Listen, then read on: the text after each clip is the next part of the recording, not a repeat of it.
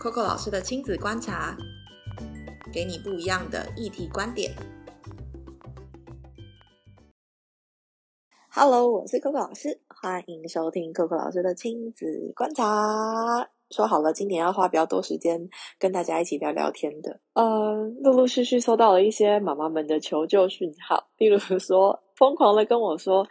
哎，老师，他们在家都一直看电视，看到爽呢。那个黄氏兄弟的 YouTube 看到不行。哎，哦，或者是可能，哦，他们只要回爷爷奶奶家，就一直疯狂被喂各种零食。我看到很多妈妈人快啼笑啊，怎么办？这些平常在家里面不能做的事，然后呢，回到爷爷奶奶家，或者是呃去别人家，或者是去拜年，然后。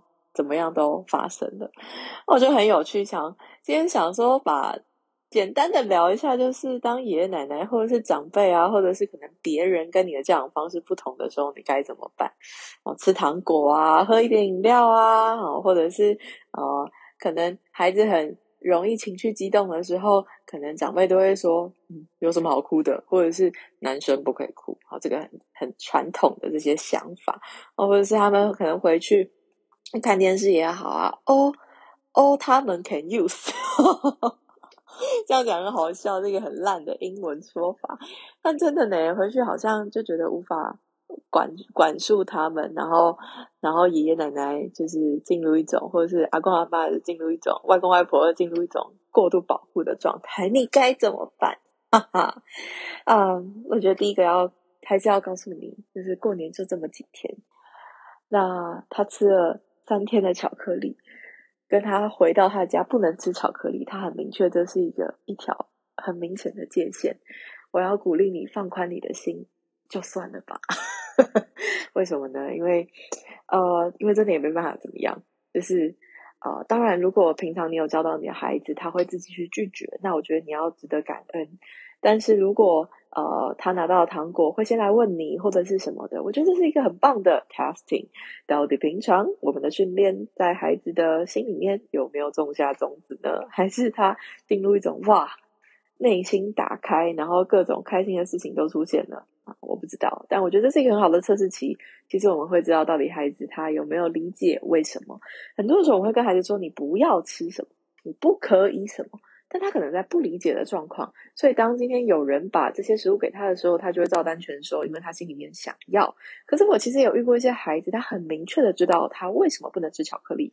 举例来说，我曾经看过孩子就拿到巧克力的时候，他会说：“老师，我不能吃这个。”因为我只要吃了就会很兴奋，我只要很兴奋的时候，晚上我就会睡不着，会造成我的困扰跟爸爸妈妈困扰。这段话虽然听起来很成熟，但某部分其实代表了他理解为什么他在这个时间点他不能够吃这个食物的原因。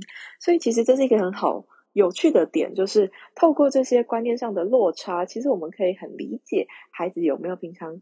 消化吸收这些我们平常所谓我希望建立他好的习惯的方法，例如说看电视也是啊。如果在家里面，你们家平常看电视的时间是每个周末才能够玩电动，或者是每个周末才可以看电视，那他是不是自己很清楚他看电视的时间、距离以及状态以及内容？